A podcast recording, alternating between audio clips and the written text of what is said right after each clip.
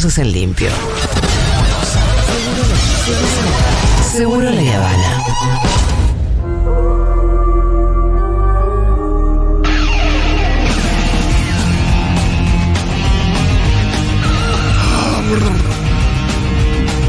Bueno, imagino que si del otro lado hay un eh, algún eh, fanático de Buffy la Casa Vampiros o Angel, seguramente haya atravesado una situación como la que atravesé yo, la que atravesó Malena Pichot, Bernard Pertot y muchas otras personas fanáticas de Buffy. ¿En serio? Sí, claro que sí. Esto de decir, bueno, ¿cómo es que algo que alguien que creó algo tan hermoso, tan maravilloso, con una mirada del mundo tan genial, eh, tan progre, tan feminist, tan tantas cosas, de repente sea un sorete a la escala de sorete que es eh, Josh Whedon, el creador de Buffy la Cazavampiros? No sorprende igual, viste que apareció mucho de eso. Bueno, fue apareciendo, ¿no? Pero Uno se va haciendo la idea de que. hay que descolgar el póster antes de que te traicionen. No, y de que recontra puede convivir una persona que haga una obra de arte Totalmente. espectacular y. Sí, ser un Y que quizás hasta tenga que ver, que digas, bueno, por ahí alguien tiene una mirada y plantea una mirada, pero porque conoce el paño y él se maneja de otra manera. Eh, ¿Qué de hecho, me acuerdo cuando Lucrecia Martel habló del tema. ¿Te acordás cuando fue todo lo de. mm, Sí, el tema de la cancelación. El tema de la cancelación, que ella hablaba también no solamente eh, del vínculo, obviamente, entre el artista y la obra, sino también eh, preguntarse cómo fue que una persona así pudo hacer una obra de arte como esa. Como que es una pregunta interesante también. de Totalmente, hacerse. totalmente. Y sí, entender que eso, eh, que existen esas complejidades, le pasó a los fans de Harry Potter con Claro. eh, J.K. Terf Rowling. Sí. Eh, hoy ninguneadísima hasta por el especial este que salió hace poco, donde en las entrevistas que aparece ella te, te aclaran que es una entrevista vieja, como diciendo no le invitamos. Y es muy loco que no le inviten a una fiesta que debería, la que debería ser un poco la principal. Es eh, rarísimo, pero bueno. Eh, Josh Whedon. Josh Whedon, creador de Buffy la Casa Vampiros. Voy a contar un poquito eh, la historia de Josh Whedon. eh, y eh, todo esto tiene que ver con que hace poco sacó una nota en la revista de, New York Magazine, eh, donde eh, es una especie de descargo de distintas acusaciones que tuvo en los últimos años. Salió a hablar después de muchísimo tiempo. Eh, no, no veía la luz del sol. Hay toda una cosa donde se lo asocia con un vampiro en la nota es muy interesante porque el tipo, esto de chupar energía, esto de no salir a la luz del sol, además que vive en Santa Mónica, imaginemos una mansión enorme, nada, unas pocas cuadras del, del mar, pero parece que el tipo está encerrado. Eh, bueno, absolutamente cancelado, sus proyectos, eh, digo, los sacan de, sacan el nombre de los afiches de sus proyectos, ya no tienen proyectos en marcha y demás. Bueno, ahora dio una nota, entonces por eso estamos hablando de él. Y quizás no conozcan su historia, es un pibe que nació en una, una- una cuna de clase alta, hijo de un guionista legendario de televisión que escribía, cos- escribía para el show de Dick Cavett, un show muy importante, para Golden Girls, para diferentes eh, shows importantes de la televisión, hijo también de una profesora de universidad feminista. Eh, con una infancia, él dice que difícil, que le hicieron mucho bullying. Por supuesto que a la hora de dar explicaciones sobre el comportamiento claro. mal, eh, Ah, te agarrás de cualquier te cosa. agarra cualquier cosa, que sufrió mucho bullying, que era nerd, que era un poco el bicho raro, todo esto. No te hagas la víctima. Ojo, es verdad que sus, es verdad que sus creaciones hablan de los bichos raros, de los nerds y demás. Entonces, por eso también genera la fascinación que genera y también la idolatría. Bueno, siento que también en Estados Unidos, mismo que el bullying es, es recontra Claro, moneda y la gente que- ¿no? Es como. y la gente que habla de eso, totalmente, y la gente que habla de eso genera una base de fans re fuerte. Pensemos en Glee, pensemos en Lady Gaga, pensemos en Tim Burton. Son cosas muy diferentes, pero que se enfocan en los, los marginados. los marginados, y eh, quienes son fanáticos de sus creaciones los idolatran.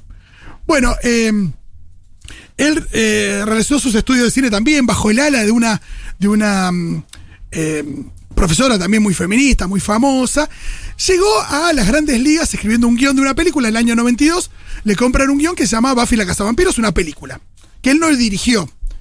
Que tuvo relativo éxito, le fue más o menos, pero que después de un tiempo eh, Warner, la, la cadena de televisión de Warner, le dijo, che, esto por da por una serie de tele, ¿por qué no te pensás una idea? Chabón ahí creó Buffy la Casa Vampiros, que es una serie que de alguna manera revoluciona el género para el mejor lado posible.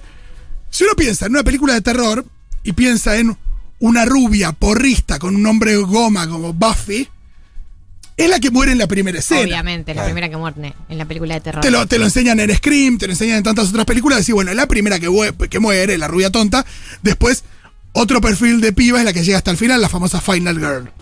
Acá no solo el pibe transformó a esa porrista en la cazadora de vampiros, sino que no es que simplemente sobrevive. Ella sale a cazar vampiros todas las noches. Sí. Tiene, tiene una actitud proactiva, no es que. Porque en general también pasaba esto de la chica que sobrevive. No, no, ella sale a buscar vampiros y los mata. Y eh, lo más brillante que hizo Joss Whedon con Buffy, sobre todo la, la- la serie, es esto de crear. En la escuela de Buffy, ella llega a, a- una escuela a estudiar y a protegerla también. Abajo de la escuela hay algo que se llama la, la- la puerta del infierno, la boca del infierno, de la que salen muchos demonios, vampiros y demonios de todo tipo, de muy diferentes. Y ahí lo que hace Joss Whedon es hacer encarnar a través de la metáfora a, a muchos temas que tienen que ver con cuestiones sociales y sobre todo de la adolescencia en esos monstruos. Entonces funciona perfecto. Cuando Claro, cada monstruo es una metáfora de algo, es eh, increíble. Y así es como vimos, no sé, capítulos donde eh, Buffy finalmente tiene su primera, eh, su iniciación en el sexo, su primera vez con Ángel, que era un vampiro. Y el tipo todo amoroso, qué sé yo, esos, eh, bueno, cogen y a la mañana siguiente, por una maldición, él pierde su alma. Y se transforma, vuelve a ser un vampiro malo. Bueno, levante la mano a quien no le pasó de... Obvio, el día eh, siguiente. El día siguiente es un sorete después de que te cogió. Bueno, eh, así un millón de cosas en Buffy. Eh, y bueno, esto generó una base de seguidores muy fieles, porque aparte la serie tiene una estructura de eh, también con un poquito Scooby-Doo, donde, donde el grupo, donde había una chica nerd, el otro pibe nerd y demás, era un poco como la chica más linda y demás, era un poco como la Scooby Gang o la pandilla Scooby-Doo. Es más, empezaron a hacer muchos chistes con eso. También una cosa muy tarantinesca de meter eh, muchos elementos de, de- de cultura pop, referencias cinéfilas. Una cosa que en la tele no, uno no estaba habituado a ver. Y enseguida la gente se preguntó quién es este pibe que hace esto tan bueno. Y ahí empezó una idea que hoy ya está bastante clara. Hoy cuando uno habla de un showrunner, es un tipo que lleva adelante un show de televisión. eh, En general la, la figura hoy está bastante conocida, uno sabe, digo, es esto del showrunner, uno sabe qué es, por lo menos en el, en el ambiente. Y con Joe Whedon un- uno empezó a aprender acerca de eso. Todo esto en las iniciaciones de Internet. Buffy arranca en el año 97. Entonces también el fanatismo de- de- los fans se empezó a reflejar un poquito en las redes, en las precarias redes de por entonces, con... em, con estos eh, lugares para mensajes, pero que, que estaban hosteados en las, en las páginas, como se llaman, no sé si boards o, como carteleras de mensajes donde la gente posteaba. Él se juntaba con los fans, había una cosa súper como horizontal, hacían encuentros con los fans y demás. eh, así que empezó a generar todavía más admiración. Todo eso con recorrido de los años lo fue transformando en un tipo muy importante en la industria, al punto que un día eh, Marvel dijo, che, vos que sos tan cinéfilo, vos que en todas tus series hablabas de los Avengers y qué sé yo, ¿no querés hacer nuestra película de los Avengers? Y el tipo dijo, claro, dame. Adelante. Entonces, ahí- y él fue quien juntó a Iron Man, a Thor, que yo hizo la película de Avengers, después hizo la segunda, y ahí con eso... Ambos. Y son esas cosas que, independientemente de la crítica, hay una que es mejor que la otra y demás, son esas películas que te ponen, que ponen a su director, por el éxito que tienen, en un lugar en Hollywood medio, nada, a la par de Spielberg, de Peter Jackson, de esos tipos que hacen lo que quieren con, y que tienen muchísimo Mucho poder. presupuesto también. La joda es que el pibe empezó Buffy cuando tenía 30 años. Entonces, toda esta construcción de poder se le dio muy joven también, y eso eh, nos deriva en la cuestión de que empezó a surgir, ya con bastantes años de, de carrera, esto de los maltratos, de muchos maltratos en el set, sobre todo a mujeres. Empezaron a caer eh, las denuncias. Es muy loco porque no es que solo Buffy tenía un elemento feminista, en todas las series había algo de eso, todas las series estaban protagonizadas por mujeres fuertes y demás. Y em, bueno, empezaron a aparecer em, estas denuncias, ¿no? Eh, todo surgió también cuando em, Zack Snyder, el director de la, la película La Liga de la Justicia, le había hecho Batman vs. Superman, tiene una situación personal muy heavy, la, la hija se suicida y el tipo dice, estaba en la etapa de postproducción de la película y dice, me tengo que bajar. Entonces eh, Warner lo que hace es dice, vamos a llamar a Joe Whedon, este hizo los Avengers, que termine la peli eh, de la Liga de Justicia, este chabón. El chabón entró a laburar ahí y eh, cambió bastante la película de, de- de Zack Snyder original, empezó a filmar un montón de escenas más, empezó a restarle importancia a muchos personajes, entre ellos al personaje de Ray Fisher que se llama Cyborg.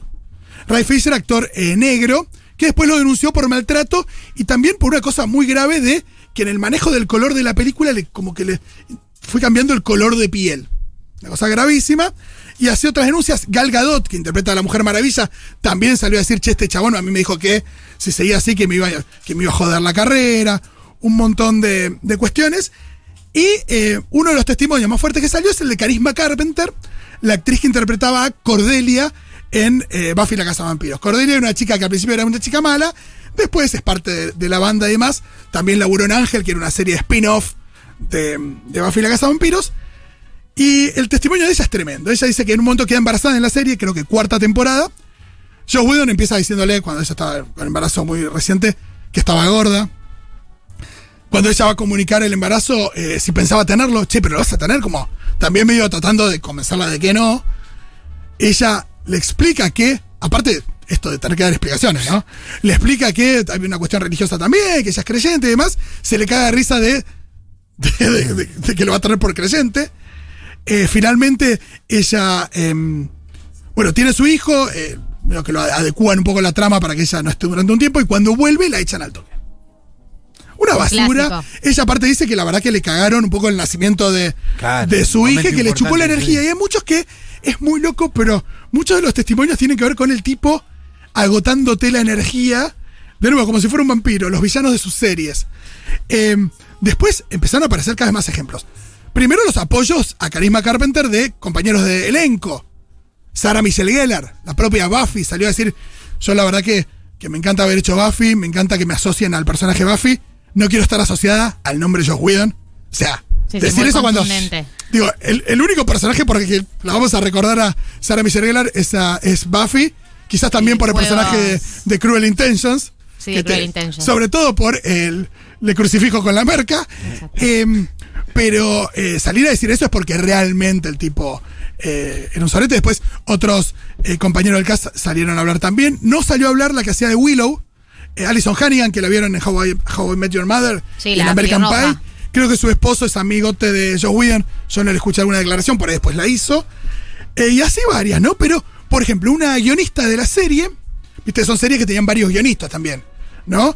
Y eh, un día para hacerle una devolución, en vez de hacerle una devolución en privado, cita a todos los guionistas. Tal día, a tal hora, junta a todos y empieza a hacerle una devolución a esta piba. De algo que a él no le había gustado para nada. Leyendo el guion en voz alta, poniendo voces como ridiculizando todo lo que la mina había escrito en los peores momentos, todo. Los pibes dicen que estaban mirando todos eh, sus notas como para abajo sin decir nada, la piba conteniendo las lágrimas. Así, decenas de ejemplos. Muy eh, violento. Muy violento, muy maltratador también con su poder. Un sorete. Sí, eh, totalmente. Y después, en esta nota que de hace poco, habla de que, por ejemplo, cuando él tenía 30 años y empezó a hacer, nada, empezó a ser el showrunner de Buffy, habla, por supuesto, el tipo se ataja diciendo que tenía mucha presión, que era muy joven, que bueno, que también es un medio en el que se grita, un poquito también como, salvando las distancias creativas, como eh, Laje, Claro. Esto de, bueno, pues yo quería hacer el mejor programa para ustedes. no es maltrato. Totalmente. Y eh, dice, por ejemplo, cuando al principio, no sé, un, un técnico o alguien ahí del set le abría la puerta cuando él estaba por pasar por una puerta, le abrían la puerta. Y dicen que al principio el chabón se reía de esa situación como, ay, ¿cómo me abrís la puerta? Y que al final era tipo... Abrime la No, y pasaba corriendo como diciendo, abrímela rápido, porque si no te... Y por ahí alguno, alguno medio eh, enojado por alguna actitud del chabón, no le abría la puerta y el chabón jugaba que se chocaba con la puerta, tipo también eh, muy solete en ese sentido. Una diseñadora de vestuario eh, en una discusión en la que em, el tipo quería que un personaje que, una especie de Buffy, era Buffy Bot, una Buffy robot, se tenía que vestir de una manera, quería que se vistiera más sexy que Sarah Michelle Gellar. Decía, no, vistámosla como una, como una señora más grande para ridiculizarla un poco, qué sé yo. Parece que en la discusión el tipo tomó del brazo a la, a la vestuarista. Cosas bastante heavy y todas cosas que tenían que ver con cuestiones que asomaban a la hora de una suerte de capricho de alguien quiere hacer las cosas de otra manera, y como que asoma una oscuridad y una maldad que tiene que ver con el abuso de poder y con demostrar su poder. Y esto también en relaciones. Eh, por ejemplo, eh, cuenta una piba con la que él estuvo saliendo un tiempo, que ella no sabía, que ella pensaba que él estaba soltero, ¿no? Y un día le dice, che, quiero que te encuentres con esta conocida mía en este bar. Entonces ella, bueno, sí, qué sé yo, va y se encuentra con esta otra piba en el bar. Che, ay, ¿qué es tu vida? No, estoy de novia con un pibe hace como dos años. Ay, ¿quién es? Josh Whedon. Claro. ¿Y las hizo encontrarse? Fíjate, un juego bastante, no, no diría perverso, pero medio como. sí. También, porque lo podía hacer. Y así, em, a otra a otra piba que, que le había contado que, que le habían cortado el día de su cumple y que nada, que eso lo había destruido, le cortó el día de su cumple. Como que esto de buscar como formas de eh, mostrar eh, abuso. Es muy loco la situación actual del tipo. Hace poco estrenó una serie llamada The Nevers en HBO Max que coincidió con estas denuncias. Entonces, The Nevers al final, HBO Max le dio poca difusión, lo sacó de los títulos del póster. Y el chabón está recluido en su mansión ahí en Santa Mónica eh, ya hace un buen tiempo. Y no, no sabe qué va a hacer, porque al mismo tiempo eh, el pibe dice, reflexiona esta nota que le hicieron hace poco, dice, bueno, a mí me pusieron en ese pedestal, los fanáticos en, esa, en esos inicios de internet, y ahora me tiraron, me tiraron al fondo, y esto de, bueno, si estás en un pedestal, ¿a, a dónde podés ir desde un pedestal, no? No, yo y nos pensaba- hace pensar en el fanatismo. Yo pensaba, no solo en el fanatismo, pensaba también en, en el, en el poder, ¿no? Como esta gente que por ahí alcanza. Para mí hay una diferencia re grande entre los famosos que se vuelven famosos de chicos o de jóvenes que cono- no conocen la vida o conocen muy poco la vida sin ser famosos y los que se vuelven famosos de grandes. Y pienso también como, como en estos casos de gente que lleva tanto tiempo en la fama eh, o en el poder. eh, uno se pregunta si es el poder o tanto tiempo que te, que te a- adule, que te, que te alaben, que te abran puertas, te transforman esto, o si siempre estuvo el gen ahí y solo tenía que explotar. Como que es difícil saber, pero pienso en el caso de Ellen DeGeneres, la, la presentadora, Sí. que también tuvo algunas denuncias y que, eh, que, que- que se veía, toda la vida nos pareció recontra copada, y vos decís, bueno, ¿en qué momento Sí, se- habrás transformado en chota? Eh, y también, ¿no? Pienso como, como que hay algo del poder que te vuelve peor persona. Sí, a mí me pasó con el actor de House of Cards. Sí, Kevin que Spacey. A mí me- la, ver- la verdad que no lo había, lo tenía de antes, pero en esa serie que, la, que en un momento la recomendó Cristina, nos metimos todo de cabeza ahí a verla y se me, me, me- me hizo un tipo muy presente. Cuando le pasó me dolió y dije, uh, mirá Bueno. qué hijo de puta este tipo. Y en el caso de Whedon, eh, cuando uno ve sus series, hay tanto conocimiento de la cuestión ahí del poder y demás que evidentemente, eh, bueno, estaba hablando de él también. Cuando uno mira, no sé, la filmografía de Woody Allen, bueno, hay mucho de él ahí. Sí, sí, Por claro. supuesto. Eh, acá nos dicen que falta Malena Pichot en este debate. No, no falta Malena Pichot en este debate, porque le pedí, por supuesto, un audio como fan de Buffy y Angel que es, y también como persona que se encontró con que este tipo era un sorete. Así que acá tenemos el audio de Male. A ver. Hola a todos, mi nombre es Malena Pichot. Me conocerán de Furia Bebé, un programa que está en esta radio. Estoy usando mis vacaciones en ver de nuevo Ángel y Buffy, eh, lo cual me avergüenza muchísimo. Pero también eh, me da la oportunidad para estar hablando ahora de esto que es de la vida y obra de Joss Whedon. El análisis que yo he mm, elaborado es que eh, no tengo dudas que el señor Joss Whedon eh, maltrató y abusó de su poder durante los diferentes rodajes de sus diferentes, digamos, productos. Básicamente porque la temática de todas sus series es el poder y cómo la gente se maneja cuando tiene poder. Eh, hay mucha maldad y mucha enfermedad en las series de Joss Whedon y creo que mm, para hablar, para tener tantos análisis tan tan exhaustivos, tan minuciosos sobre la maldad y sobre el poder, es porque algo te pasa con eso. Eh, y también en los últimos tiempos me he dado cuenta que, que tuvo Joss Whedon la inteligencia de, de poner personajes de mujeres fuertes eh, y bajar una línea feminista también para poder cagarlas a piñas, como el señor Tarantino. Eh, entonces, en una especie de movimiento de igualdad de género, también lo que lograba era mostrar eh, cómo cagar a piñas a una mujer. Dicho esto, yo soy muy fanática eh, de sus de sus de sus series eh, y creo que, mm, que sí, que fue un tipo con mucho poder y que lo manejó mal. Pero también quiero recordar que eh, cuando él empezó Buffy Ángel tenía 30 años. Que parece mucho, pero es poco. Buenas tardes. Cualquier cosa me avisan. Y sigo hablando de esto. Qué lindo. Bueno, tenemos que cerrar Es con la reflexión de Male.